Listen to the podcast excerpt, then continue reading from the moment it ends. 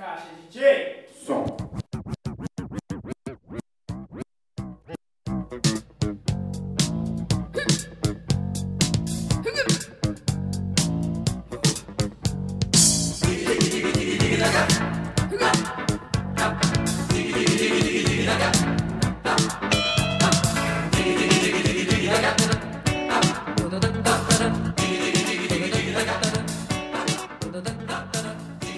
Satisfação total, DJ Nicásio, baile Chica da Silva na casa, segundo episódio de Achados e Perdidos, com um tema muito significativo, que eu me identifico muito, que é uma mochila e o sonho de mudar o mundo. Afinal, quem está satisfeito com o mundo de hoje? Que brasileiro está satisfeito com o Brasil de hoje, hein, Nicásio? E hoje a gente tem a honra de receber aqui nosso parceiro, nosso irmão, Eric Faria. Bem-vindo à casa, Eric. Obrigado, satisfação. Um cara que tem muito para trocar e, cara, é, a proposta desse programa é conversar e expor o que a gente troca nos bastidores, né? O Desengarrafando Mentes é feito de várias mentes, vários braços. E o Eric é mais um braço, mais uma mente que tem energia por aqui. A história dele tem que ser dividida. Guima, por gentileza, o seu celular. Um segundo. A gente está fazendo simultâneo, é uma experiência nova com a Guanaco. Vira o cenário daqui, vira o cenário de lá. Depois você vai ver tudo isso no YouTube editado e nem vai perceber. Mas você que está aí, está acompanhando que tem alguns desafios.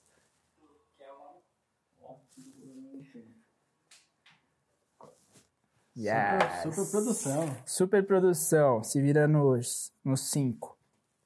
Eric, na última conversa que a gente teve aqui com Felipe Beltrame, nosso parceiro, ele me contou um fato muito curioso, Fê, se você estiver por aí você vai se lembrar. Ele estava em uma favela de Santos fazendo um trabalho sobre retratos na Vila Gilda. E ele falou que ele entrou naquele lugar e uma mulher ali perguntou para ele: Quem é você? E ele falou: Ah, sou Felipe, fotógrafo. Não, não, não. Quem é você? E aquilo foi muito emblemático para mim, sabe? A gente foi para São Brasil com essa e eu fiquei pensando. Então, quero abrir esse encontro com essa pergunta. Eric, quem é você? Quem é o Eric? Pelo Eric. né? Caraca. Ô, louco. aí pra quem tá lá do outro lado e pra nós também. Ô, que honra estar aqui. Fala, galera. Pô, já começou forte aqui, hein? Cara, quem sou eu, né? Sei lá, posso ser muita coisa, posso ser pouca coisa, mas se tem uma coisa que eu tenho certeza que eu sou, é mais um indignado, assim como você, em relação ao que, ao que a gente vive hoje, o mundo que tem hoje, as opções que a gente tem hoje, as escolhas que a gente tem hoje, né? Com a, com a consciência de que pode ser muito melhor, né? Então, eu sou apenas mais uma pessoa indignada, buscando, o, né, na minha jornada, no meu caminho, me expressar, né, transformar, agir é, e tentar jogar para fora toda essa indignação. Não, não talvez indignação, mas é, tudo aquilo que eu tenho certeza que, que já existe assim, né? Só não está no nosso, no nosso alcance. Então, sou mais um, né, dentro dos Engarrafando Mentes, que está incomodado e quer, e quer transformar com, com as próprias mãos, né? Então, Sim, mano. brevemente eu diria isso. É isso que nos move, né, Eric? Acho que é o que une toda essa galera aqui, né? Nicásio, a Guanaco, todo o time envolvido aqui, o Pedro, o Caio, a galera que tá aqui nos bastidores, Guima, Joe.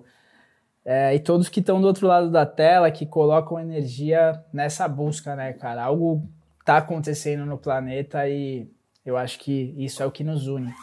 Cara, sei que você é um cara que tem muito pra falar, uma história muito bonita, por isso que eu te trouxe aqui.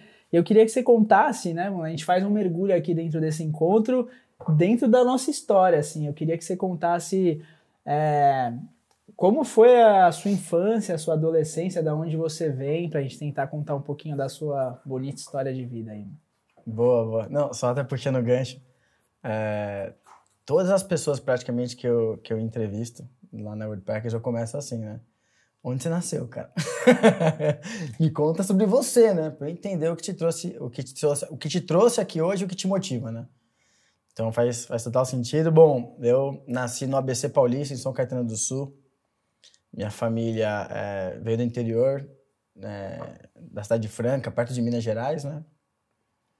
Bem naquele começo ali do, da periferia do ABC, é, que foi impulsionado pelas montadoras, né? Pela Ford, pela GM, né? Então minha família estava, né, né, se mudou para São Caetano, acho que aproveitando essa, essa onda, essa oportunidade, oportunidade que tinha também. Seu pai era metalúrgico? Não, não, mas ele trabalhava vendendo peças. Sim. Né? Uma, uma das coisas que ele fazia, né? Que ele, ele fez muita coisa também. É, mas aí uh, eu fiquei lá até os 5, 6 anos só. E depois eu fui morar na Praia Grande, no Litoral Sul. Eu acabei indo para lá porque até algumas lembranças que eu tenho de criança, né, dessa fase, é eu com falta de ar, assim, me debatendo no chão. Então eu entendi na época, né, que meu pai tomou a decisão de ir para a praia para buscar um estilo de vida melhor, né, mais próximo do mar, que é onde eu teria mais condição também de, de respirar bem, tá? Eu fui diagnosticado naquela época com asma, bronquite asmática? E aí fomos para Praia Grande, cresci pescando, né, jogando bola. Meu pai é, foi atleta do Corinthians, então sempre me colocou em esporte, né? E, cara, a gente morava num apartamentozinho, uma kitnet, na verdade, perto da praia. Dormia a família inteira no chão, assim. Foi o melhor momento da minha vida, cara, até, até hoje. E cresci com muito esporte, então ele incentivava muito esporte, né? Muito estudo. Ele era um cara que me acordava às 5 da manhã para estudar antes da prova. Ficava me dando café e tal. sempre, sempre incentivou muito, assim, é, o estudo e o esporte, né? Fiz logo cedo futebol, karatê, natação, tudo no, no, no, mesmo dia, assim. Um ninja. É, ele tava criando um ninja ali. E, e ele é um cara bem ativo. É, ele acabou falecendo em. Caramba, até perdi agora. Quando que meu pai faleceu? É 96? Acho que foi isso, 94. Nossa, ainda bem que eu não lembro. Mas foi naquela época, eu tinha 8, 9 anos de idade, né? E meu pai fazia muita coisa, era empreendedor, ele chegou a ter uh, fliperama, na época do fliperama, né? teve várias coisas. E cresci nesse ambiente de praia, né? Praia Grande não tinha tanto prédio igual tem hoje, né? Não tinha nem calçadão naquela época. Então, muito esporte, ele incentivando muito a gente, é, eu e meu irmão, principalmente, a competir, né? A estar tá ativo, estar tá fazendo é, outras atividades, desenvolvendo de outras formas, né? Sempre cobrou muito também do estudo. E aí, quando eu estava na quinta série, quarta, quinta série, eu tinha uns oito anos, nove anos, ele faleceu no acidente de carro. E aí deu uma, uma grande mudada, assim, na, na minha vida, né? Eu lembro que na época eu nem entendi, assim, o que estava acontecendo. No velório mesmo, nem chorei. Eu lembro que eu fui chorar quando eu tinha 12 anos, cara. que eu lembro de várias coisas que iam acontecendo, né? Você vai começando a ter mais percepção do mundo, né? Os seus amigos tal. E acho que foi quando deu um baque, assim, de sentir a falta mesmo. E começar a entender que as coisas não seriam tão fáceis mais, né? igual, igual era, né? Então, minha mãe teve que trabalhar, né? Depois de vários anos, né? Só como dona de casa. Foi um baque para ela, refletir na gente. Foi aquela, aquela, né? aquela confusão, né? Família também tentando ajudar de alguma forma, né? Mas também, às vezes, atrapalhando sem querer. E, e nessa época foi quando eu comecei a surfar é, onde eu morava, assim, praticamente todos os moleques, né? Já pegava jacaré, surfava de bug-bug e tal. E eu comecei a competir logo cedo e acabei caindo muito no, no mundo do surf. É, competi com o Flávio Nakajima, né? Com, com o Alex Ribeiro, com uma galerinha que é profissional hoje. E fiquei muito nesse mundo, assim, e só que crescendo também com a minha mãe, sempre colocando a realidade na mesa, assim, né? ó, né, vocês não têm isso que os seus amiguinhos têm, porque é isso aí mesmo, entendeu? Vocês vão ter que trabalhar e tal, né? É até, uma, é até uma piada hoje na família, assim, o meu irmão, ele gosta bastante também de, de falar disso, né? Que a gente cresceu achando que faculdade era coisa impossível, que, né, imagina a gente conseguir fazer faculdade. Pela nossa situação na época, né? E eu só surfava, assim, né? surfar para mim era, era uma válvula de escape. Eu lembro que vários dias assim, principalmente de, de, final de semana, quando a família ia lá, né, nos visitar, acabava dando muita opinião também, né, querendo sempre o nosso melhor, mas era muita briga. E eu pegava minha prancha, saía no inverno, bar de chuva, pro mar surfar, assim, né? sozinho. Ninguém queria ir, eu ia, eu ia todo dia surfar, cara. Que era uma válvula de escape mesmo. Aí a competição, né, caiu como um, um grande presente na minha vida.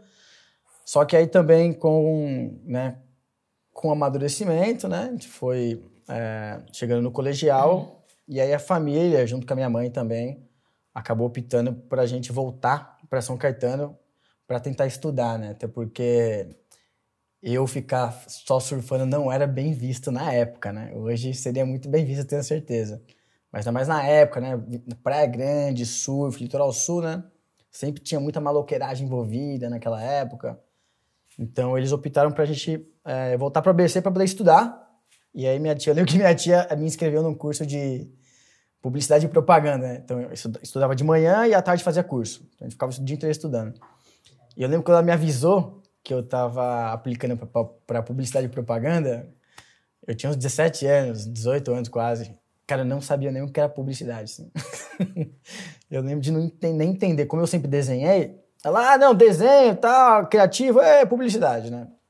E aí fiz publicidade lá, depois fiz web design, é, tentei trabalhar com isso. É importante colocar, né, para quem está ouvindo a gente, eu também passei uma boa parte da minha adolescência em Mongaguá, né? Tenho um tio que morou lá, eu comecei a pegar onda em Agenor de Campos.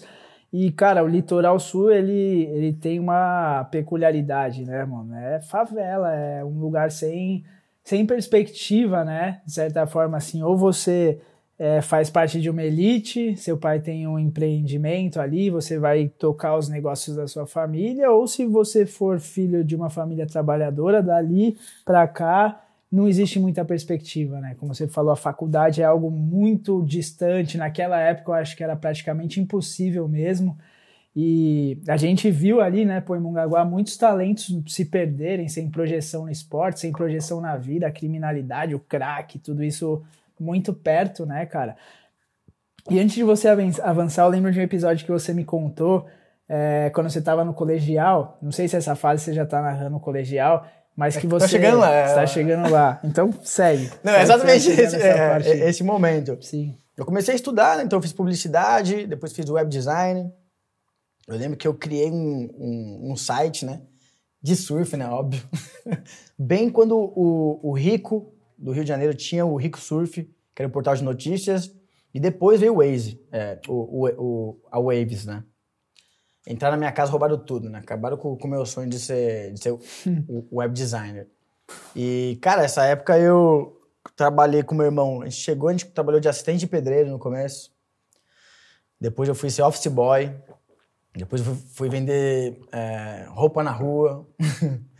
né? E sempre tentando me virar para fazer uma graninha, mas completamente perdido mesmo, assim, né? Não entendendo como ia me ingressar em publicidade.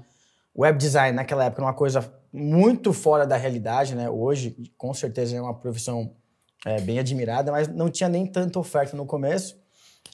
E eu tava para me formar, tava no terceiro ano, nessa escola que tinha um curso profissionalizantes, né? E eu já tinha feito publicidade, web design, não tinha nada, nada, nada certo, eu trabalhava de office boy ainda na época. E eu falei, pô, se eu me formar, eu saio daqui, né? Vou fazer o quê na minha casa, né, meu? Fazer nada, né? Aqui eu pelo menos tenho alguma oportunidade de contato. E aí eu falei, cheguei, acho que eu até abri com a minha mãe na época, falei, oh, acho que eu vou repetir, porque eu já sei as matérias, né? Fica fácil. E eu continuo lá, porque eu consigo fazer algum outro curso profissionalizante, né? No mínimo eu tenho mais um ano para ver o que vai acontecer. E aí eu larguei a mão de algumas matérias e eu era muito bom em matemática. Eu dava, é, ajudava as pessoas na aula de recuperação. E aí o dia que o professor me viu de recuperação de matemática, ele, como assim, né, cara? Aí ele me chamou de canto e aí eu falei para ele do meu plano. Eu falei, não, vou repetir, né, cara, que é melhor para mim, né? Ele, não, não, não, não, não, cara, faz o seguinte, se inscreve agora no curso que você consegue ficar, mesmo que você se forme, você consegue ficar meio ano nesse curso ainda, fora da, da, da, da escola. E faz contabilidade. Você é bom em matemática, contabilidade tem muita oferta de emprego, e vai atrás dessas empresas aqui, que eles vão pagar faculdade. É opa! é isso, né? Cara, eu fiz exatamente o que ele falou. É, meu primeiro estágio, né? Já foi a empresa me pagando faculdade. E, inclusive, na minha casa era uma novidade, né? O meu irmão já tinha ingressado na faculdade, tinha conseguido uma no bolsa. ABC, tu já morava Isso no ABC, ABC. é. É. O meu irmão ele tinha bolsa na faculdade porque ele trabalhava num plantão no final de semana de um hospital. Então ele trabalhava domingo a domingo assim para pagar a faculdade. E aí tava eu e minha irmã em casa, né? O que a gente vai fazer? Eu lembro que eu cheguei em casa e falei, Vanessa, pra minha irmã, né? Meu, eu achei uma maneira da gente fazer faculdade, cara. Esses caras fazem isso, isso, isso. Vai lá na empresa que, que pô, acho que você vai conseguir também. Cara, não só conseguiu primeiro que eu, quanto até hoje ela trabalha com contabilidade, né? Ela é auditora contábil em San Diego, na Califórnia, e vira e mexe, ela me agradece, a gente fala desse mesmo assunto, né? Mas enfim, era, era esse momento, assim, né? Que foi quando eu falei, meu, vou, vou repetir, né, cara? A melhor coisa que eu faço é ficar com essa galera aqui, ficar fazendo o quê na minha casa, né, cara? Eu não consigo nem trabalho, né? Quando eu trabalhava de, de, de office boy, é, cheguei a cuidar, cuidar de carro na rua também. Acho que foi bem essa época, que eu tinha 18 anos, é. Cuidei de carro na rua também, fui voluntário com crianças em creche, enfim. Na real, essa ponte, né, cara, que a gente vê, inclusive no litoral norte com os engarrafamentos, é o nosso desafio também, Maresias, com a juventude sem perspectiva, né, mano? Ou você tá fadado ali a ter um subemprego que o sistema te oferta é aquilo, né, mano? Ou você vai pra cá, você vai fazer um corre, mas é muito difícil, é possível, mas essa ponte entre a busca, entre o sonho, né, o que a gente tenta colocar ali, pô, se você quiser ser um cientista da NASA, vai ser muito mais cabuloso, o caminho é muito mais difícil, mas é possível. Então, é, é possível, né? A gente sabe que é possível. Eu realmente não tinha essa cabeça, eu não sabia nem que era possível me formar numa faculdade, né, cara? Que é muito do, do, do que você falou do litoral sul, né? Hoje, com certeza, as coisas mudaram, mas você viveu, né? Essa época do Eu litoral acho que sul. de tudo é periferia, né, mano? É uma ponte que, se você não tem referencial, né? O Mano Brown cita isso. Ele se espelha em quem tá mais perto. Se você não tem um referencial para você olhar e ver que é possível, eu acho que automaticamente o seu cérebro constrói uma, uma barreira. É impossível. Quem fez, né? Até que alguém faça, assim. Então é importante, até nesse aspecto, por isso que a gente está contando sua história, assim, para que outras pessoas possam ver, né? Porque a gente vê hoje o Eric da World Packers, mas não sabe qual foi a caminhada dele, o que une ele com os engarrafamentos, essa história de vida aqui, e é isso que a gente quer contar. Mas nosso tempo é curto e a gente vai ter que dar umas Ah, tesouradas não, não, nessa verdade, história. verdade. Então, eu queria saber também, mano, como foi essa transição, né? Que a gente tá falando do moleque que tinha uma vida, de certa forma, mais confortável, perdeu o pai muito cedo, passou uns perrengues, começou a experimentar outras formas de vida, né? Teve que trabalhar ali de pedreiro, de boy, olhando o carro. Com sonho de fazer um esporte, foi para a cidade grande, virou um, um contador e foi trabalhar no mundo corporativo, com um monte de gente diferente ali, visando outras coisas, outras buscas. Como que foi essa transição, né? De sair daquela vida pacata, vida simples, de certa forma, eu acho que existe uma sedução, né, para todo jovem que vem da periferia ou vem de alguma privação, todo ser humano. E quando você tem a possibilidade de ter um acesso ao consumo, um acesso é, a uma carreira, né? Você começa a ser reconhecido pelo que você faz. Eu acho que existe uma, uma sedução, né, naquele mundo. Como que foi essa transição? Queria que você falasse sobre isso. Assim. Cara, é, quando eu entrei na faculdade de contabilidade, né, meu, meu primeiro estágio, é, eu me entreguei completamente. Eu, eu era o melhor funcionário de longe, porque eu não poderia perder o emprego, né? Se eu perdesse emprego, não tinha faculdade. Então eu lembro que eu ficava até às sete oito da noite, o gerente adorava, né? E aí eu saí de lá para ir para auditoria contábil, onde foi bem, era bem corporativo mesmo, né? E, ah, cara, sofri várias, várias confusões assim nessa época, né? Eu sou um cara que eu sempre desenhei, sempre muito trabalho artístico, gost- sempre gostei muito de fazer escultura, muito de surfar. E dentro desse ambiente, isso é coisa de moleque. Isso é coisa de vagabundo, moleque, artista, de outras pessoas, né? Não desse meio. E eu lembro que eu, eu tinha essas confusões mentais, assim, né? Eu lembro um dia que eu fui na Praia Grande no final de semana surfar e vi os moleques surfando, quebrando, assim, muito, muito mais longe, né? De onde eu tava, assim, cara, eu chorava, assim. Aí meu amigo do lado falou assim, cara, mas pensa bem, né? Você é um contador agora, né? E eu, que pânico! Mas eu tive muito essa, essa confusão mesmo. Tive ela até o momento de eu decidir viajar, de tirar uma licença não remunerada da empresa para poder viajar. Eu tinha acabado de me formar, né? só trabalhava, não fazia mais nada mesmo. É, fui seduzido, né? Com certeza uh, existe essa sedução, inclusive para as pessoas da periferia. Só para você ter uma ideia, as empresas de auditoria, a empresa de auditoria na qual eu trabalhava, agora você vai morrer do coração, viu? Ela fazia, um, ela fazia, não sei se faz ainda, um processo seletivo de, de trainees para a periferia e um específico para USP Mackenzie. Então, né, eles tinham a consciência de que na periferia a pessoa precisa mais. Então ela vai se submeter a mais. E era exatamente o que acontecia, né? Eu e as outras pessoas que trabalhavam comigo da periferia pegavam três horas de condução. Cheguei a ter seis horas de condução embaixo de chuva, né? Com furto, enfim. E, e dali que eu já, acho que já, já, já tinha essa confusão. Quando eu me formei, surgiu a possibilidade, né? A ideia de, opa, eu posso tirar. Eu sabia que tinha uma, uma pessoa na empresa que tinha tirado uma licença não remunerada para ir viajar. Eu falei, cara, eu vou tirar essa licença. Meu primo morava em Orlando. Eu vou lá morar com meu primo, porque eu vou aprender inglês. E dentro de mim eu sabia que, tipo, cara, é um tempo assim para eu parar. Eu, eu, queria muito ter um tempo, cara, pra fazer uma obra de arte grande, tá ligado? E eu nunca tinha esse tempo assim. Eu fazia umas esculturas em casa. Isso é uma coisa muito maluca onde eu, onde eu tava. E eu sabia que viaj viajando eu tinha um tempo, né? Eu era muito novo, tinha 23 anos. Então eu pensava assim, tinha gente com o mesmo cargo que eu com 25, né? Considerado novo ainda. Eu pensava, cara, se eu sair, ficar dois anos fora, curtindo a vida e voltar com 25, já que eu vou ficar aqui o resto da minha vida, não é uma ideia tão ruim assim, né? E eu lembro que eu olhava para o sócio da empresa, cara. Não quero ser esse cara. não tinha nada que eu olhava ali e falava, putz, é isso que eu quero ser da minha vida. Né? Então tinha essa confusão.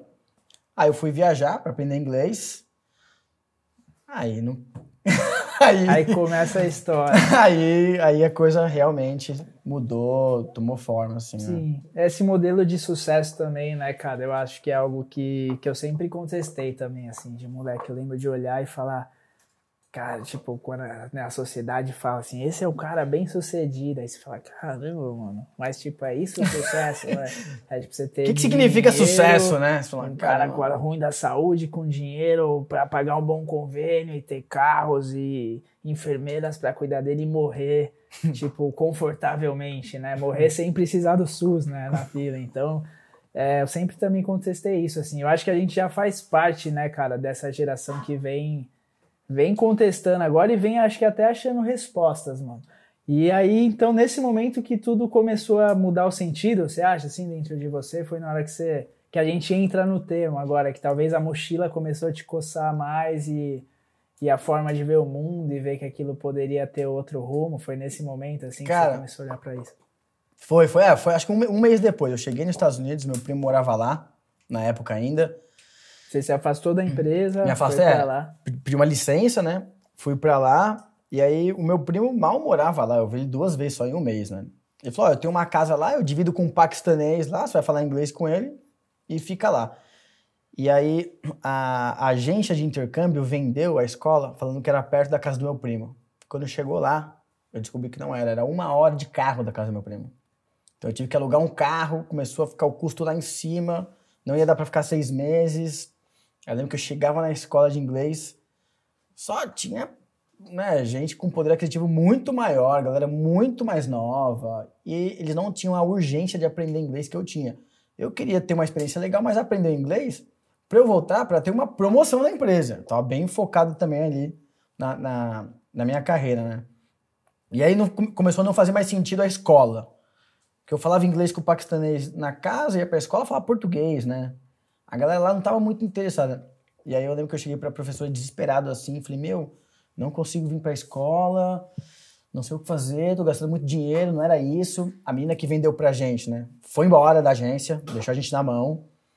Eu falei: "Meu, preciso ser fluente, o que eu faço?". Ela falou assim, né: "Tá vendo esse cara aqui do lado?" E era um árabe que tava na minha sala. Eu falei: "Sei, sei ela. Tá aqui faz quatro anos". Eu falei: "Nossa senhora". Ela falou: "Cara, para ficar fluente, você tem que trabalhar você tem que namorar, você tem que se envolver com as pessoas. O inglês, ele tem que virar uma necessidade sua, não uma obrigação. Eu, pá, falei, caraca, como assim, né? E aí eu não conseguia ficar lá, porque a grana tava acabando. Eu tinha seis meses, né? Só que só tinha dinheiro para mais dois meses. E aí deu tudo errado, né? E eu falei, meu, quer saber, cara? Eu vou comprar uma passagem pra Califórnia. Eu vou surfar dois meses na Califórnia. Eu vou torrar todo o meu dinheiro. E vou voltar sem inglês, velho. Mas vou voltar com um sonho realizado, né? Peguei onda na Califórnia, galera. Vou voltar na Praia Grande falando para todo mundo, né? E aí foi quando eu fui pra Califórnia. Eu buquei quatro noites, né? Reservei quatro noites num hostel lá.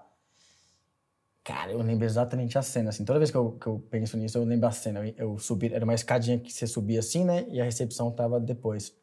Aí na hora que eu subi a escadinha, tinha uma francesa, eu esqueci o nome dela, mas eu lembro exatamente do rosto dela. Descalça, assim, bem informal, né? Já me dando boas-vindas, puxando papo comigo. Aí um amigo dela do lado, aí o pessoal combinando de ir no mercado junto fazer compra. E aquelas pessoas tudo rolando ali, eu falei, cara Falei, lembrei da professora de inglês, né? Falei, cara, é isso que eu quero, mano. É isso que eu preciso. Eu fui feito para esse ambiente, né? E aí eu, eu tinha mais, acho que quatro meses ainda lá. Enfim, é, fiquei essas quatro noites. Acabei ficando amigo do pessoal da equipe de lá. E um, o chefe da equipe de, de limpeza era um japonês que adorava andar de skate, surfar e jogar bola. E eu fazia exatamente isso. Então a gente ficou muito próximo, aí tinham dois brasileiros que faziam voluntariado nesse hostel lá, que eu tava ensinando eles a surfar. Eu fui comprar prancha com eles, né? Ia levar, levava eles pra praia comigo também. E aí aconteceu que eles estavam tentando estender o visto deles e não conseguiram. E aí eu já tinha saído do hostel, né? Mas foi tipo uma semana depois. Eles me ligaram e falaram, cara, a gente tem que sair. Você quer que a gente fale de você pra gerente aqui? Eu falei, nossa, pelo amor de Deus, né? E aí eles falaram, eu fui fazer entrevista com a gerente. Até hoje, assim, eu, eu penso cara, o que aconteceu aquele dia? Porque ela falou, falou, falou, eu não entendi nada. Muita gente é, vai, vai pro exterior com um pouquinho de inglês, né? Eu fui com zero inglês, né? Zero, zero, Good zero, night, zero. good Não, é, night. fiquei. Good night. Era só good night. Tanto que não, não tinha Wi-Fi, né? Disponível igual tem hoje, não tinha os smartphones, né?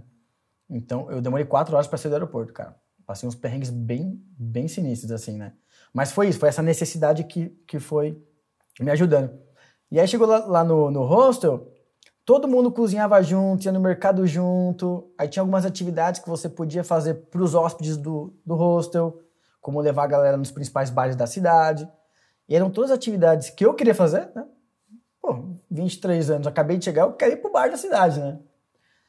E eram atividades que faziam eu falar com a galera. Então era o mundo perfeito, né? Eu falei, caramba! E com certeza meu inglês começou a dar uma guiada boa, né?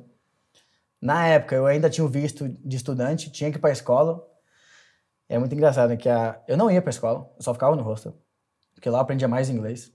E aí eu ia pra escola, a diretora ficava cobrando. Não, você vai perder seu visto, você tem que vir aqui. Eu falava assim, ó, você quer que eu saia de um ambiente que tá todo mundo falando inglês, cara, pra vir aqui falar português, mano? Pensa bem o que você tá falando pra mim. Ela, não, não, mas você tem que vir aqui que você vai perder seu visto. Enfim, fui enrolando assim, né? Foi nesse vai e vem aí. Quando deu seis meses, deu embora do hostel, veio aquela, caraca, né, cara, vou ter que sair daqui, vou voltar pro mundo normal, essa fantasia que tá acontecendo vai acabar e tal. E na- Meter um terno, uma gravata, voltar pra São Paulo. voltar para a vida que, né, que é a realidade. E aí eu cheguei para esse japonês, né? Só, só para um, um, um comentário. Ele, na época, ele já fazia esse voluntariado ao redor do mundo fazia 15 anos. Ele não tinha celular, não tinha máquina, né? E é o cara mais bem conservado, assim, que eu já tinha conhecido. Eu falei, meu, esse cara é o meu guru, né? Vou perguntar pra ele, cara, o que eu faço da vida. Eu falei, tá, que tá acontecendo isso com a minha vida, tal, tá mó legal aqui, não sei o quê, mas eu tenho que ir embora, a empresa tá me esperando, meu, o que, que que eu faço? Aí ele olhou pra mim assim e falou, cara, não importa o que você planeje hoje, você nunca vai adivinhar onde você vai estar e como daqui a 40 anos. E o caraca, ele não respondeu a pergunta, né? Tipo, Ele não respondeu. Miyagi, né? Mestre dos magos. Cara, ele é que ela- igualzinho assim, já. E aí eu pensei, pensei, né? Respirei fundo, liguei pro gerente e fui dar notícia que eu ia ficar lá. Na época, eu já falava inglês, já me comunicava, entendia tudo. Eu sabia exatamente o nível que eu conseguiria ficar se eu ficasse mais tempo lá. Me inscrevi numa pós em Economia Internacional, Nossa. Que eu completava muito o meu curso e eu, no curso de contabilidade, fiquei muito interessado em economia. Eu pintava o rosto inteiro. Eu levava a galera para Tijuana, no México, no final de semana. E eu dava aula de surf. Então eu tava na melhor vida, assim, inimaginável na minha cabeça, né? E a galera do rosto adorando, né? Completamente o oposto do que, do que as pessoas no trabalho estavam vendo, né? Quando eu pedi demissão, aí vieram os julgamentos, né? Família, amigos de profissão, né? Não, esse cara ficou louco, não quer saber de nada, vagabundo, vai ficar só viajando tal, não sei o quê. E foi, essa foi uma época bem dolorosa, assim, de eu ter que dar um chega pra lá, assim, alguns contatos até familiares, para não atrapalhar a minha experiência, assim, né? Eu tava, na minha cabeça estava muito claro, assim, o ganho que eu estava tendo naquele momento e que era muito difícil as pessoas entenderem. Por quê? Porque elas não foram lá fazer, né, o que eu fui fazer, né? Enfim, aí fiquei lá, acabou, aí fiquei dois anos, no final de tudo acabei ficando dois anos, é, como eu estava namorando, também uma, uma pessoa na, na época lá, tinha acabado o curso e realmente, assim, também já não fazia mais sentido a experiência do rosto, né? Eu já falava inglês, o inglês daquele ambiente não era mais o inglês que ia me, me adicionar, nada, já tinha terminado o curso. Falei, cara, hora de voltar, né? Eu lembro que na época na The Economist saiu o Brasil com o Cristo Redentor num foguete assim, né? Aí todo mundo, não, o Brasil é a bola da vez, tal, não sei o quê. E eu falei, ó, oh, acho que terminou minha experiência, vou voltar para lá. Essa minha ex-namorada tava indo pro Brasil também na época, assim. Era muito apaixonadão por ela. Mas enfim, tava, tava chegando a hora, né? Eu falei, não, vou, vou voltar pro Brasil, cara. Vou voltar, né? Vamos, vamos ver. Isso aí foi que ano? 2000 e... 2011. 2011. 2011, 2012. Passei o ano novo aqui. E... Só que aí, quando eu cheguei, cara, eu lembro que eu fui ver minha mãe. Fazia dois anos que eu não via ela. Cara, assim, não, eu lembro que eu cheguei no aeroporto, na fila, para passar ali, né, para poder entrar, eu já sentia diferença, assim, a galera falando mais alto, assim, eu, eu só ficava com o americano, né? Eu não tinha contato com o brasileiro lá. Então já começou a ser um choque, assim. Aí eu cheguei na minha casa, tipo, meu irmão já tava muito diferente, assim, do que eu tinha me formado mesmo, né? Foi até estranho eu, eu me comunicar com a minha mãe, assim, né? Eu, eu tava bem fora né, do, do contexto ali. E aí, muito choque com meu irmão, né? Família. E aí, você chegou a fazer o quê, né? E eu pensando em fazer várias coisas assim da vida, né? Mas não, você tem que ter um emprego assim, assim, assado. Enfim, acabei sendo diretor financeiro de um, de um escritório de advocacia de um amigo meu. Fiquei lá três meses, cinco meses, sei lá. É, morava na Rua Augusta, né? na época que o Baixa Augusta pegava fogo, assim, lá. é, morava com a minha ex-namorada, que, que era essa americana, né? Que tava lá é, comigo nessa época, ela era muito jovem. Só que com conflito, né? Muitos conflitos e com os contatos que eu fiz no exterior, me chamando para fazer outras coisas. Cara, não, você não quer fazer isso comigo aqui, não vamos fazer isso aqui e tal. Então, realmente, eu comecei a entender que, meu, eu não sou o mesmo cara, né? A verdade é essa, né? Enfim, saí desse escritório, e voltei exatamente para a empresa no qual eu estava antes. Eles me aceitaram de volta, eles ficaram sabendo que eu ia para uma empresa, eles me ligaram, me ofertando uma posição acima da qual eu tinha saído, mesmo eu dando, né, mesmo eu saindo enquanto eu estava no exterior. E lá, né, o que eu, que eu, que eu mais gostei também, assim, de, de aprender mesmo, assim, muita coisa diferente, né? E lá tinha um aprendizado acelerado. E me motivava muito também. Eu falei, não, vou, vou voltar para essa empresa, né? Voltei para lá, cara, não fazia sentido. O Eric que eles esperavam lá não era o Eric que estava chegando de volta. então já muita coisa acontecendo. Na época eu já estava com o plano de abrir uma empresa de fantasia. De fantasia, né? De fantasia, é cara. Sabia, Nossa, assim, muita coisa acontecendo, né? E, e o, o, gerente e o recepcionista do hostel de San Diego viraram muito, ficaram muito próximos de mim, né? muito amigo. E eles queriam, porque queriam abrir um hostel. Estavam pesquisando lá, não tinham encontrado uma propriedade. Na época tinha a Copa do Mundo vindo, as Olimpíadas. Falou, cara, vamos montar um hostel no Brasil. E eu comecei a pesquisar hostels e tal. E aí fazia três meses que eu tava nessa empresa, e eu ia trabalhar, eu não conseguia aguentar mais o, o papo. Não conseguia mais me relacionar. Não fazia mais sentido para mim, né? Eu, eu, ia, eu saía cinco minutos mais cedo para almoçar sozinho, só para almoçar com a galera.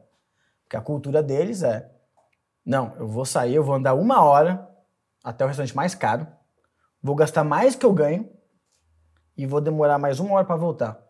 E aí eu fico até as 10 da noite na empresa.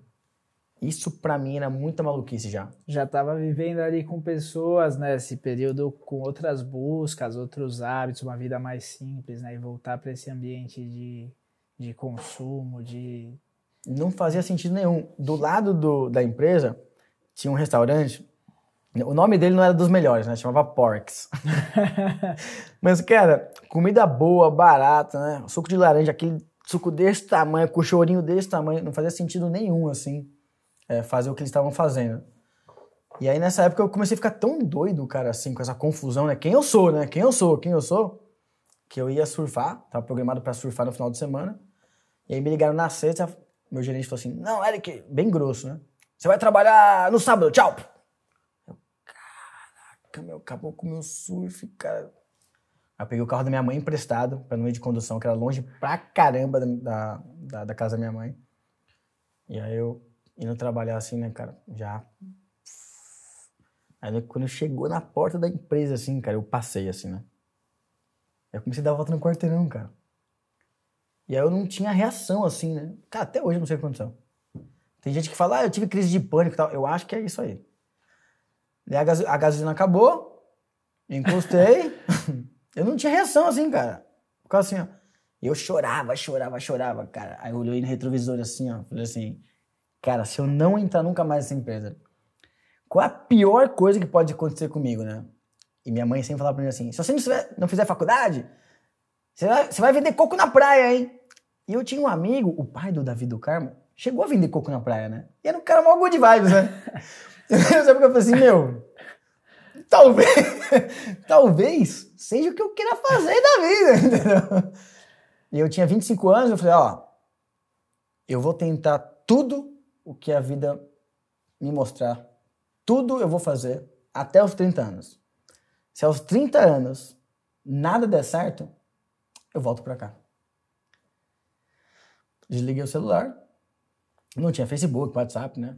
E fui procurar propriedade para Bio Hostel, cara, em São Paulo. Eu lá, os caras me ligando e procurando propriedade, assim, muito doido, assim, os né? Os caras lá de São Diego, não, no hostel que você trabalhava. Também, mas a empresa, né? Tipo, ô, oh, você não veio, cara?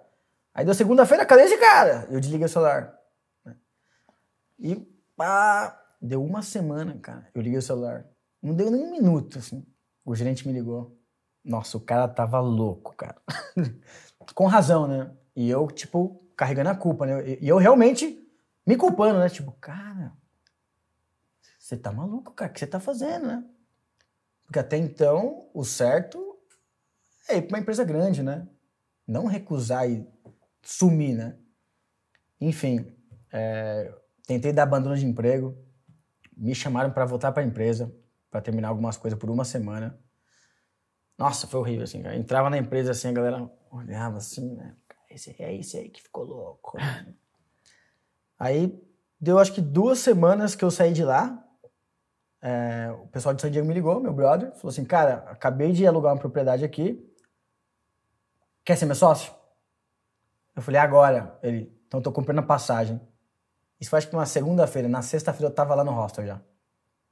Que aí começou um outro capítulo da minha vida, que foi ser dono, gerente de hostel em San Diego. São muitos capítulos. Produção, quanto tempo a gente tem, por sinal? 10 minutos. Colou, colou. minutos. Mas eu vira que a gente pode ir embora. Então vamos, siga a sua história. E, e aí eu voltei para San Diego e eu passei a, a o, o o gerente né, do outro hostel e o recepcionista, que abriram, estavam abrindo esse novo hostel, a maior birra deles com a gerência do hostel antigo é que o hostel tinha ganhado o melhor prêmio de hostel do mundo, né, tal. E ele, metade dele era feito através de viajantes que colaboravam com suas habilidades. E a presidência tinha a visão de acabar com isso e deixar um hostel mais corporate. Que era o que todo mundo odiava, né? O que, que seria um hostel mais corporate? Cara, hoje eles chamam, tem o termo de- que eles usam que chama flashpacker. Então, o conceito de um hostel é pro backpacker, né? O mochileiro. Quem é um mochileiro? Aquele que tem uma mochila de costas, né? Uma- de, de alça aqui. Quem é o flashpacker? É o que tem a de rodinha. Isso aqui. Então, um pouquinho. então eles estavam querendo mirar esse público, na cabeça deles não tinha nada a ver com o que a gente fazia. Começaram a, a- a trazer pessoas de fora para desenhar um hostel. Não era mais os viajantes, como eu. Então estavam destruindo um pouco da vibe. E aí eles estavam cientes de que isso era o que movia o hostel. Então quando eles saíram e foram montar esse hostel, né, que eles me chamaram, a ideia era, não, vai ser 100% na colaboração. E como eu estava dois anos no outro hostel gerenciando os voluntários, né, fazendo tudo, o cara, um vai para a operação, um vai para o marketing e um vai ficar com os voluntários, que era eu, no caso. E aí, puta, foi maravilhoso, né, cara? Consegui fazer outras coisas, consegui ter uma visão muito mais de negócio de dentro dos Estados Unidos, aprendi pra caramba. E uma das minhas dificuldades era achar as pessoas, né? E o que eu tinha entendido da minha experiência é, meu, eu preciso pegar pessoas que querem ficar nessa experiência, pessoas que precisam do aprendizado que essa experiência proporciona, como alguém que quer aprender uma nova língua, como eu aprendi. Né?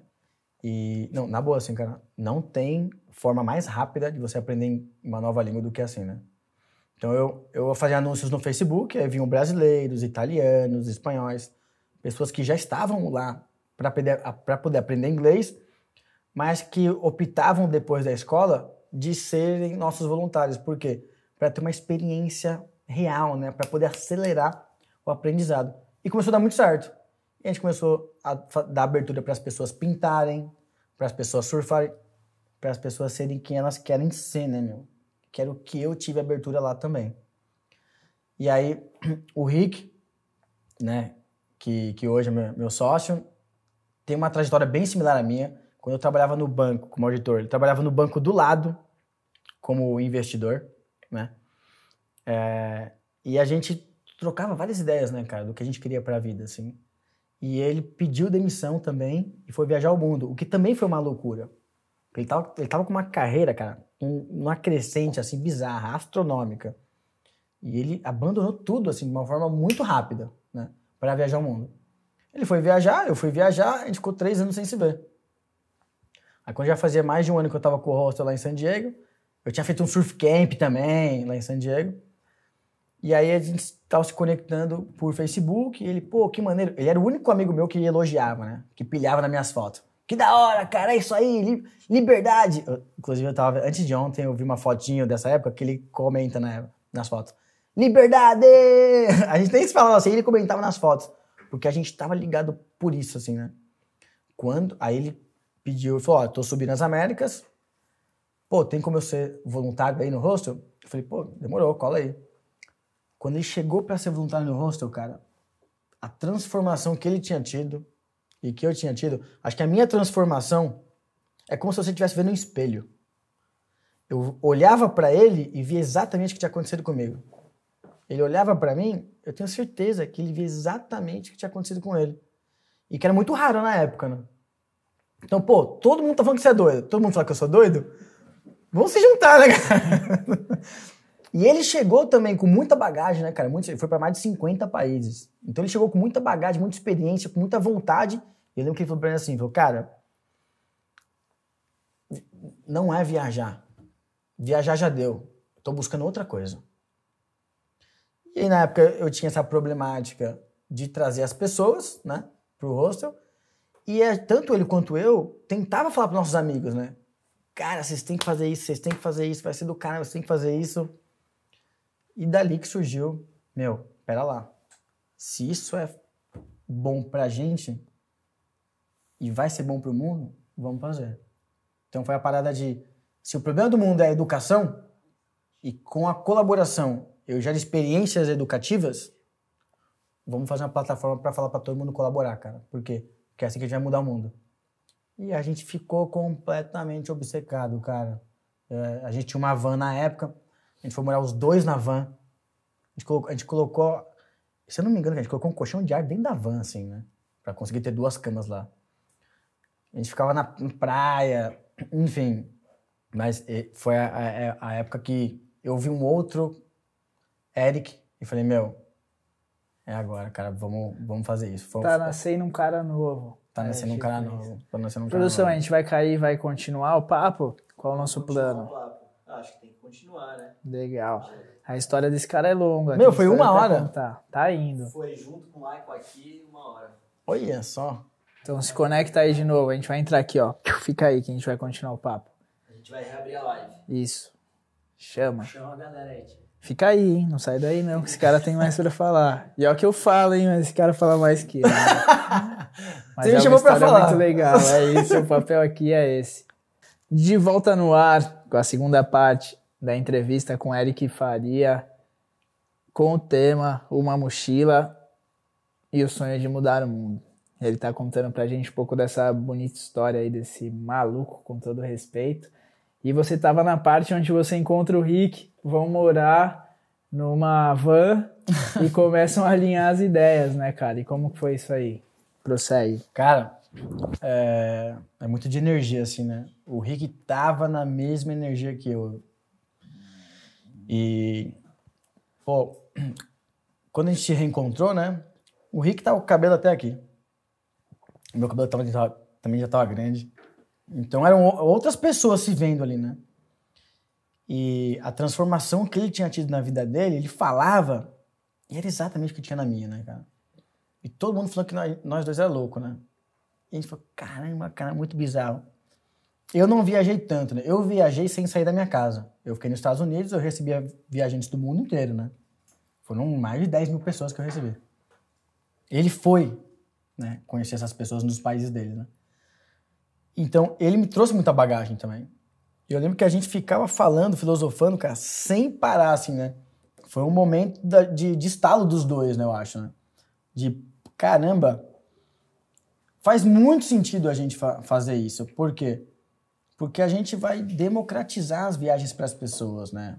O Rick conseguiu, ele juntou uma grana para poder viajar. Eu também juntei uma grana para poder viajar, né? Quantas pessoas conseguem? Pô, a gente vai dar né, o acesso a mais pessoas a aprender uma nova língua. Só para você ter uma ideia, na época eu pagava 1.500 dólares o mês da escola de inglês. Hoje, quantas pessoas no Brasil teriam acesso a essa escola? Assim, né? Então, a gente começou a entender, pô, através da colaboração, nós criamos experiências que proporcionam aprendizados. Então faz total sentido. Além disso, era uma excelente ideia para mim, né, que nunca tinha viajado o mundo, de poder viajar, né?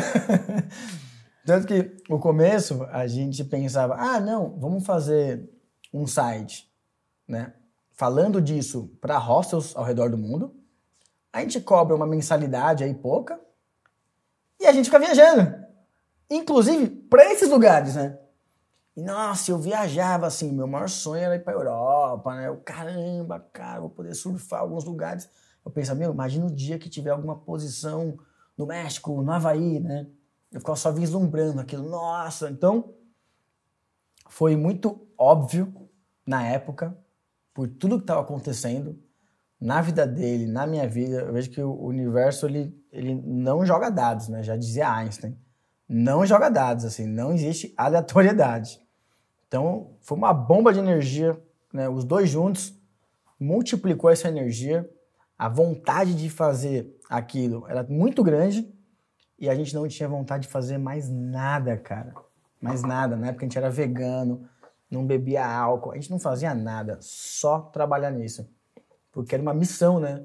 Então a gente trabalhava e à noite falava da missão. Não, porque imagina um mundo em que as pessoas vão ter acesso a isso. Imagina um mundo onde todo mundo vai falar inglês. Querendo ou não, você fala inglês, te abre outras oportunidades. Então, pô, as pessoas vão ter os mesmos acessos. Cara, a gente pirava nessas coisas. E aí eu tive que tomar a decisão de abandonar a sociedade no hostel, né? E eu falei pro Rick, cara, eu preciso de seis meses de comprometimento seu para fazer essa loucura. Porque eu vou abandonar o que eu construí aqui, né? Ele, não, você tem, você tem meus seis meses. Não, então vamos nessa. E aí a gente começou a morar na van e a gente fazia o site do, do Starbucks. A gente estacionava do lado, comprava um cafezinho lá, usava o banheiro e ficava lá, cara. A gente, né, o site no começo ele era feito como indiano, então a gente tinha que conectar às três da manhã para falar com, com o indiano. Ali nascia o Wordpackers. Ali nasceu o Wordpackers. Sem cara. nome ainda. Ou já tinha. O nome veio depois de duas semanas, porque o. Cara, era tão doido assim, né? A gente sentava num café e a gente olhava um pra cara do outro assim, cara, quem precisa fazer isso? Então faz isso. Então eu lembro que a gente teve um dia que a gente sentou, eu nem sei se você lembra disso. A gente falou assim, pô, a gente precisa de um nome e um logo. Ele falou assim, ó, faz o logo que eu vou ver o nome. eu falei, beleza. Aí ele pesquisou o que estava disponível. O Instagram tinha acabado de surgir, o Facebook tinha acabado de surgir o- as páginas, né? A gente viu mais ou menos o que dava certo de palavra que tinha disponível. Ele chegou ca- com algumas opções de palavra, eu cheguei com algumas opções de logo, bateu o martelo e é isso aí, velho. Vambora, assim. E e- ia fazendo muito na, na loucura, né? Aí a gente começou a ler alguns livros, o Rick começou a contactar alguns amigos dele que já tinham passado por uma experiência de montar um site. E aí a Copa do Mundo tava para chegar no Brasil, a gente falou, cara, vamos voltar pro Brasil, senão a gente vai ficar sem dinheiro aqui. E lá tem a casa da nossa mãe, dos nossos amigos, né? Sei lá, lá a gente conhece mais gente. E tem a Copa do Mundo, vamos voltar. Voltamos pro Brasil e fomos morar na casa de um amigo nosso, que era vegano. Só que ele morava com a mãe dele, né? A casa era da mãe. E acho que era muito difícil a mãe dele entender o porquê que a gente acordava três da manhã e ficava lá o dia inteiro falando com um indiano, assim, né, cara? Eu lembro que pra todo mundo, pra minha família, quando eu cheguei, era muita maluquice. O meu irmão foi me visitar lá no, no hostel, bem no finalzinho, né? Eu já tava com a Wordpackers. E ele demorou muito tempo, né, pra, acho que aceitar que, que eu tava né, formando minha carreira por esse lado. Ele, quando ele chegou lá, eu, que legal, aqui o hostel e tal. Eu falei, então, tô indo embora. Aí, não, como assim, cara? Tô indo embora, fazer um site. Aí ele, cara, como assim? e aí, quando gente chegou no Brasil, era muita maluquice mesmo. Tanto que a gente foi morar na casa desse amigo nosso, aí não deu muito certo, né, com a mãe dele. E aí o irmão do Rick tinha um escritório num prédio de advocacia perto da Paulista, ali, perto da Augusta. Ele falou, usem lá de escritório. Eu levei um colchão de ar, ele levou outro. A gente foi morar lá, né? E a gente morava lá, ficava o dia inteiro, cara, virado ali, pá, tentando fazer a parada acontecer. Deu, acho que alguns meses, minha grana zerou. O Rick começou até a me emprestar uma grana, e aí a gente teve que se virar. Aí o Rick foi trabalhar com o irmão dele, uma empresinha que o irmão dele tinha acabado de fazer, né? Por algum tempo durante o dia. Eu é, comecei a entregar, fazer com a minha mãe. E entregar na região da Augusta salgados veganos. Então fazia de dia de semana. De final de semana eu, eu ia entregar os salgados veganos, né? E eu também, claro, já tinha né, um almoço grátis ali no restaurante também. Porque eu só tinha o custo do almoço, né, cara? E a gente tomava, tomava banho de três em três dias, porque não tinha chuveiro. O Rick adorava o lencinho umedecido dele. e, cara, e aí na, na época a gente começou a fazer um blog também, com o mesmo cara que a gente morou. A gente começou a fazer um blog com ele. Então a gente tava, tipo assim, tamo pra jogo, né? E começou a apertar, né, cara? Eu lembro o, o dia que o Rick olhou pra mim assim e falou assim, cara, você se arrepende de ter saído do hostel? Eu, tipo, claramente arrependido, né? Eu, não, tá legal aqui. Mas tava gostando da experiência também, né? Óbvio. Aí eu lembro o dia que a gente saiu no Catraca Livre. O Catraca Livre era muito grande já. E o site, né? Quem fez o site fui eu, junto com um indiano, né, cara? No menor custo possível. Então imagina o site. E aí a gente tava tomando um café, a gente começou a receber umas ligação, né? Uma galera falando, não, tô vendo vocês aqui, ali e tal. E aí o site fora do ar, né? Aí eu lembro voltando pro escritório, eu liguei pro servidor nos Estados Unidos. O cara falou assim, não, peraí, de- deixa eu ver aqui. O cara, ih, cara, acho melhor você começar o seu site novo agora. Eu falei, não, como assim? Tem gente... Só pra você ter uma ideia, o site, a tela inicial, demorava 25 segundos para carregar. As pessoas esperavam e as viagens já estavam rolando. Várias viagens começaram a rolar. E muita gente que já tinha viajado, né? Procurava as pessoas que tinham viajado também. Ainda a viagem era uma coisa muito da elite, né? Então as pessoas que faziam mochileiros, os malucos, adoravam o que a gente estava fazendo. Ia lá ver, conversar. Ô, posso ajudar? Então eu lembro até hoje do, do Central, um amigo do Rick, que ele que fez o, o e-mail para os hostels ao redor do mundo e disparou. Veio 200 hostels já de uma vez, né? Lembro muito também do, do meu amigo Kaká, que veio para poder tentar né, gerenciar alguns programadores que começaram a trabalhar voluntariamente para a gente, para tentar colocar alguma coisa no ar. Né? Tanto que era um site falso nessa época. E o que eles fizeram? Eles colocaram uma, um desenho de um mapa com um monte de pontinho e falaram assim: Ah, você quer é, viajar para esse lugar? Clica aqui. Ele clicava, era um formulário que ele achava que estava mandando para o anfitrião, ele mandava no meu e-mail. Eu tinha o um e-mail do anfitrião, eu colocava um template ali para fingir que era um negócio mais sério automático, né?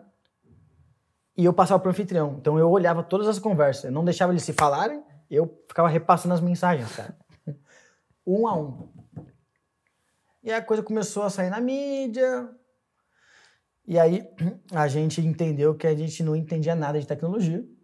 E ele falou, cara, não tem condição, assim, né? Tipo, a minha ideia no começo era eu aprender programação. Então, não ia acontecer.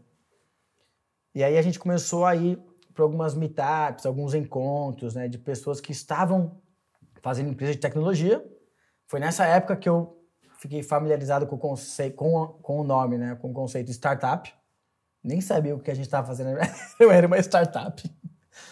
E tinha, inclusive, uma aceleradora de startups em São Paulo, no qual a gente aplicou, a gente foi aceito. Na primeira semana, né, a gente chegou para um dos mentores lá, falou, oh, a gente tem isso aqui e tal, não sei o quê. Aí a mentora, ela olhou para a gente assim, escutou, olhou para a tela do que a gente estava tentando fazer, ela volta daqui um minuto. Levantou, trouxe um cara na mesa, falou, ó, oh, você precisa se conhecer, tá? E esse cara tava lá, né, a gente tava procurando né, alguém que entendesse de tecnologia. Na minha cabeça, ah, quem entende de tecnologia vai ser mais sério, mais nerd, né? Mais metódico e tal. E aí chega esse cara de bermuda, que morou em San Diego, que fazia voluntariado, né? Em eventos no Vale do Silício, para poder ter a experiência e procurando algo no qual ele gostaria de inserir e gastar toda a paixão e propósito dele. A gente conheceu esse cara na sexta-feira, no domingo eu chamei ele para tomar um café, descobri que ele não toma café, que só gosta de suco de laranja. Na segunda-feira ele estava na aceleradora, colando post-it já, e esse cara é o João, que virou nosso sócio, né? Também. Cara, a partir desse momento, assim, que aí o João ficou totalmente com a parte tecnológica, né? Eu fiquei totalmente livre para falar com os anfitriões e o Rick para falar com, com a mídia. A gente começou a sair muito em mídia na, na época. E foi aí que eu consegui realizar o meu sonho, cara, de ir pra Europa. Foi quando o João e o Rick falaram assim, cara, a gente vai te dar uma grana, pega uma mochila, coloca o material de marketing dentro dela e vai lá bater porta na Europa, né? Porque o que, que, eu fazia? Eu ia pessoalmente, eu, né? Em São Paulo eu ia. Eu, eu, eu cheguei atrasado que eu tava no O de Casa. Até a fundadora do O de Casa, ela fala várias vezes isso aí. Ela, ah, o Eric deixou uns quatro cartões aqui, viu? Eu, cara, ia lá, batia, o cara não atendia. Na minha cabeça, ele não entendia, né? O que eu tava fazendo lá. Falei, não, a gente vai mudar o mundo junto, né, meu? Você vai precisar me escutar, cara. Então eu bati a porta em São Paulo, Aí depois fui pra Europa sozinho, bater porta. Já bati tanta porta na Europa, tanta porta, que deu duas semanas que eu tava lá, eu fiquei quatro dias na cama com tanta dor na perna que eu tinha. Aí quando eu tava em Barcelona, eu comprei um skate. Comecei a fazer de skate. Pra ir mais rápido, né? Cara, pra andar de skate em Barcelona, velho. Melhor coisa do mundo, assim, cara. O asfalto perfeito, assim. Comecei de skate, Aí em Amsterdã eu fiz de bicicleta. Mas eu tinha uma pastinha, bati a porta, o cara olhava. É hóspede? Eu falei, não, não, não. Cara, eu nem lembro assim as coisas que eu falava assim, mas eu fui em mais de mil lugares. Tu me contou uma história um dia que foi muito engraçada. Um dia que você foi levar uma mina pra fazer o treinamento. E aí ela te perguntou, é, como que é, né? Você é super tranquilo. E aí você fica observando aqui. Aí foi trocar ideia com o segurança, o cara te quase botou pra fora na porrada, né? Era o primeiro dia da mina. Conta essa história aí que a gente... Né, então, ela era conhecida de uma menina que já estava trabalhando com a gente. Foi lá, foi nessa trip aí. É, ela era nossa embaixadora na Bélgica, tava arrebentando, assim. A Ângela. Cara, essas pessoas fizeram World Packers. E eu falei, pô, eu vou ir pra Amsterdã bater porta. Faz o seguinte, vem comigo que eu vou te ensinar. Você vai ver como que funciona, né? Ela, não, beleza. É muito perto, né? Ali é fronteira. Ela desceu lá. Aí eu falei, não, vamos nesse aqui, ó. Cara, eu, olhava, eu, eu, eu ia no Google e falava assim, ó, hostels. Eu abri o mapa da cidade, fazia vários pontinhos. Era igualzinho eu fazia quando eu trabalhava de office boy. Eu fazia cobrança, né? Não onde as pessoas trabalhavam. Então eu fiz igualzinho, abri um mapa, o pontinho. Vamos nesse aqui, ó. Cheguei lá, tá. Cheguei na recepção, na hora que eu comecei a falar assim, cara, até hoje não entendi o que aconteceu. O cara ficou puto comigo.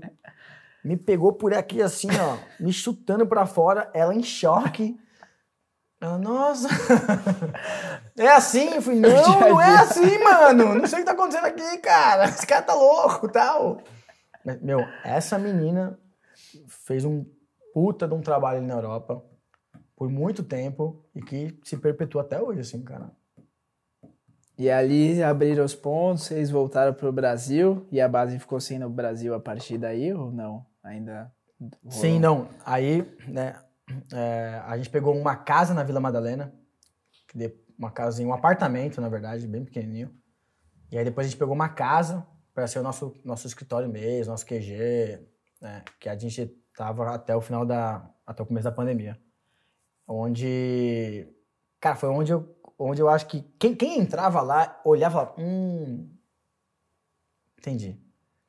Um ambiente completamente assim informal, né? Eu lembro de um cara que chegou lá pra falar com a gente, eu abri a porta assim, ele olhou pra mim assim, cara, e putz, ele tava de terno e gravata. Ele, putz, foi mal, mano. Eu falei, quem tá assim é você, não eu. que era um ambiente muito diferente e acho que foi hoje que eu falei, eu falei com a galera da World Packers, hoje isso aí, né? Com a galera que entrou nova. É, se tem algo assim que existe dentro da World Packers e fora, é o, o encontro de habilidades complementares com um propósito comum. Então, foi isso que fez eu encontrar o João, né? E é isso que faz o João ficar até hoje também, assim, né, cara? E isso é tão verdade que antes da, da pandemia, a gente tinha uma banda que se, se apresentava toda sexta-feira no Happy Hour. E o maior evento da empresa era o Happy Hour, né? Por quê? Porque a banda é a gente, né? Com músicas próprias também, né? E aí. é, tinha. Teve um dia, cara, eu acho que já morava em Maresias, que eu subi pra passar uns três dias no escritório. E aí eu cheguei na hora de almoço, as pessoas não estavam saindo pra almoçar mais. As pessoas pediam marmita, almoçavam rápido, porque uma ensinava a outra a tocar violão. Então, quem sabia cantar ensinava a cantar, quem sabia tocar violão ensinava a tocar violão. E todo mundo estava querendo aprender alguma coisa. Por quê? Porque no final da sexta-feira o propósito era o mesmo. De estar juntos, de estar tocando, de estar recebendo as pessoas, de estar compartilhando experiência, né? Então, até hoje, assim, o, o Rodolfo na WordPackers dá, dá aula de espanhol, né? Tem muito... A própria WordPackers dentro tem muito essa parada de compartilhar, de complementar com o mesmo propósito, né? Tem pensando da mesma coisa.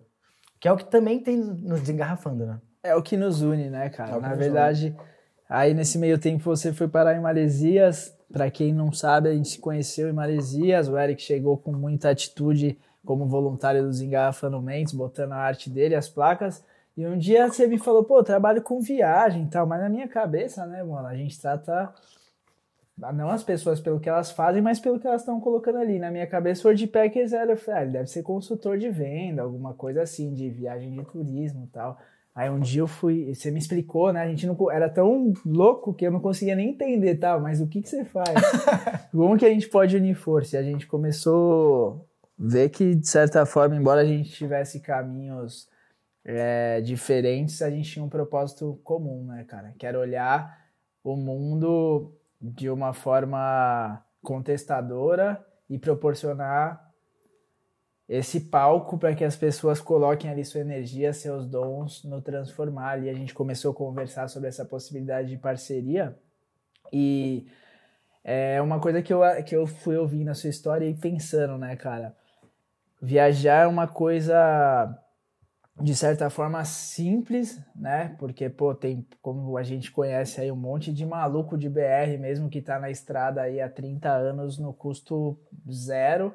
Só que ainda é uma coisa muito elitizada, né? A gente vê que as pessoas que chegam até o desengarrafando, chegam é, já com, com essa vida na estrada, são pessoas que, de certa forma, tiveram acesso maior à informação, um acesso maior a, a formas de ver o mundo, né, de outras formas e outras possibilidades, que a gente linka lá com, com o começo da história na Praia Grande, né? Era muito difícil, nunca ninguém tinha feito aquilo. E agora a gente vê que, que existe um outro caminho. E eu queria ouvir sua opinião sobre, assim, por que você acha que ainda o viajar é algo tão elitizado, sendo que é possível fazer isso de uma forma muito rústica, com uma mochila nas costas e disposição? Por que você Cara, acha que isso ainda é pergunta. tão elitizado, cara? Cara, boa pergunta. Eu, eu tendo a achar que é porque a gente acredita que o conceito de viagem, né, é, são as, as suas férias, os seus 30 dias de férias ali, que você tem merecidamente por é, ter trabalhado o ano inteiro para uma grande empresa. Então, as férias são coisas que as grandes empresas têm, né? A tiazinha que tem a barraca de hot dog, ela não tira férias, né, meu? Nem pensa, né? Nem pode tirar férias, né?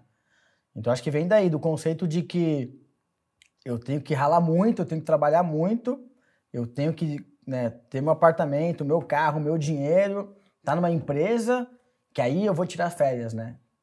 E quanto mais maior é o meu cargo, para mais longe eu vou. Então, eu, por exemplo, antes de, de eu realmente viajar e, e, e, ver que existe essa possibilidade, eu era um cara que não pensava em viajar, né, cara? Não, eu não tinha saído do país. Eu tinha, acho que, ido para pra Argentina, o ano que meu pai faleceu, que minha tia morava lá. Quando era bem moleque assim, né? Aqui do lado. Mas eu, eu não pensava assim em viajar, vou viajar. Pô, vou viajar. Todo mundo, acho que todo mundo sabe que ter experiência internacional é uma coisa positiva para a carreira, né? E aí, essa experiência internacional vem de um intercâmbio. Quanto custa um intercâmbio, né? Então, se as pessoas acreditam que viajar de férias é para quem está numa grande empresa, né? Ou a outra opção é fazer um intercâmbio, quem paga intercâmbio é o pai, né? Quando eu cheguei nos Estados Unidos, onde, a, onde eu vi que eu estava, era no meio de um monte de gente mais nova que o pai estava pagando intercâmbio, né? Então, acho que existe esse, esse conceito de que é, tá distante, assim, né? Das pessoas. E não de uma maneira de, cara, é, eu vou, eu sou novo, eu vou fazer esse tipo de voluntariado porque eu vou conhecer quem eu sou, eu vou conhecer outras pessoas, eu vou desenvolver outras habilidades, né? Então, acredito que a nossa missão é tentar trazer isso, né? Sim. Igual a gente estava conversando agora há pouco. Pô, como que a gente vai financiar a viagem de alguém da comunidade? Por quê? Porque é esse cara que precisa viajar, né? Ele vai, vai ver lá fora e vai voltar, ó, galera, que foi o que eu fiz, né? Também. Você viaja, você volta. Você... Quando você viaja e vê, tem a consciência que algo é bom, melhor, você quer voltar, você quer transformar, né? Eu tava no, no de casa agora, falando com, com a dona lá. Aí, cara, uma menina assim, chegou pra ela e falou assim: ah, desculpa atrapalhar a conversa, você que é, que é a dona tal? Ela assou assim, ela, nossa, tô muito feliz aqui, muito legal. Esse, esse aqui é meu amigo, ele tá aqui de Wordpacker no hostel. né? Eu moro aqui em São Paulo, né? Eu tenho meu apartamento, mas eu acabei de fechar um, um, um- voluntariado aqui, tá? E eu, eu sentado do lado, eu, caramba, como assim? Então, ela, ela tem onde ficar em São Paulo, ela mora em São Paulo, e mesmo assim ela fechou um Wordpacker no hostel. Por quê? Porque ela precisa da vivência, ela quer conhecer gente, né? Ela quer se experimentar. Ela é jovem. E aí eu acho que é onde entra essa liga, né? Depois a gente vai contar mais para vocês, mas o Wordpacker está efetuando uma parceria com o Desengarrafando Mendes, onde a gente vai ter dentro da nossa sede, nos próximos meses, 10 pessoas do mundo, né, a princípio do Brasil, enquanto a gente estiver fechado, isolado e regido por esse desgoverno genocida, aproveitando a oportunidade, é, a gente vai receber essas pessoas para trocar com a nossa comunidade. É sempre um olhar, né, cara, quanto desengarrafando mentes que a gente tem que é, é do outro polo, né, dessa engrenagem, assim. E eu acredito, sinceramente, que para transformar o mundo, para chegar nesse formato que a gente acredita, quebrando a desigualdade, gerando inclusão, é, combatendo todas essas mazelas que o sistema gerou, né, cara, e continua alimentando, a gente precisa de um longo caminho. E eu vejo que é muito necessário que essas pessoas estejam dentro das comunidades, mas que a comunidade consiga ser protagonista e consiga enxergar isso de perto, né? Eu tenho certeza que a gente vai conseguir proporcionar que, que jovens, que meninos e meninas é, da nossa comunidade, inicialmente do Morrinho de Maresias, consigam conhecer outras realidades, que a gente consiga construir, né, cara, e chegar num, num formato novo talvez daqui a décadas de um novo sistema, eu acredito nisso, né? Que a gente já faz parte de uma geração que está nesse corre, está insatisfeita com a maneira que, que esse sistema é regido, com essa desigualdade gigante, com todas as coisas que foram colocadas nesse meio, né, cara? Que é a xenofobia, o racismo, o machismo. Opressão, né? Toda Só opressão, essa opressão, escravidão. Exatamente. E eu acho que a gente tá num caminho, mano. Eu acho que tá surgindo um novo sistema, né, cara? Até te fiz essa pergunta, assim, tu já falei, oh, será que isso já não é o começo do novo? Pensar em, em gerar isso dessa forma, outra forma de olhar pro dinheiro, outra forma de olhar para as pessoas, outra forma de olhar pro tempo, contestando tudo, né, cara? Acho que chegou no momento que a gente falou, não deu certo. Não deu certo. A pandemia mostrou isso, né, mano? A gente vive num sistema que gritou essa desigualdade gigante. O Tá que pior, que é o né? O que, que é o ser humano? Né? Essa uau, tipo, saíram todas as maquiagens, os filtros, e a gente viu a sociedade como ela é e o quanto a gente está doente. Então acho que a gente está num caminho de desconstrução. É, cara, é uma história muito louca, né? Eu acredito que a gente está vivendo juntos também um novo capítulo dessa história. Pô, com certeza. né? Começando a olhar isso juntos pro Desengarrafando Mendes. É muito legal ter o Wordpackers, ter você a bordo.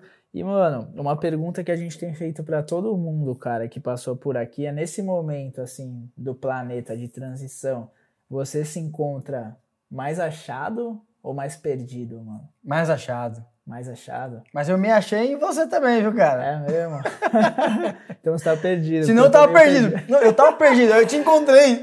Entendeu? É complexo, mas é uma loucura, né, cara? Que eu vejo assim, a pandemia mostrou pra gente que a gente, é o que você falou da fase do, do japonês, né? Lá atrás. A gente não tem o amanhã, né? A gente não tem o ontem, a gente só tem o agora. E o agora, de certa forma, ele tá desconfortável. Então a gente tá caminhando para que, que ele se torne mais confortável, mais inclusivo.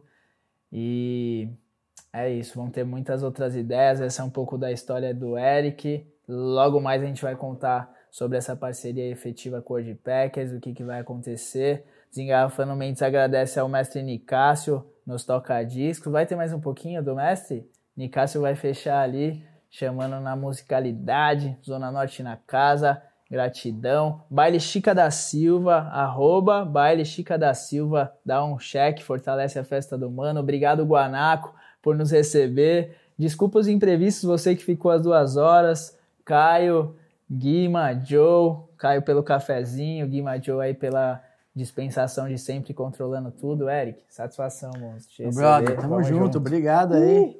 Que honra. Nicásio na casa, chama Nica.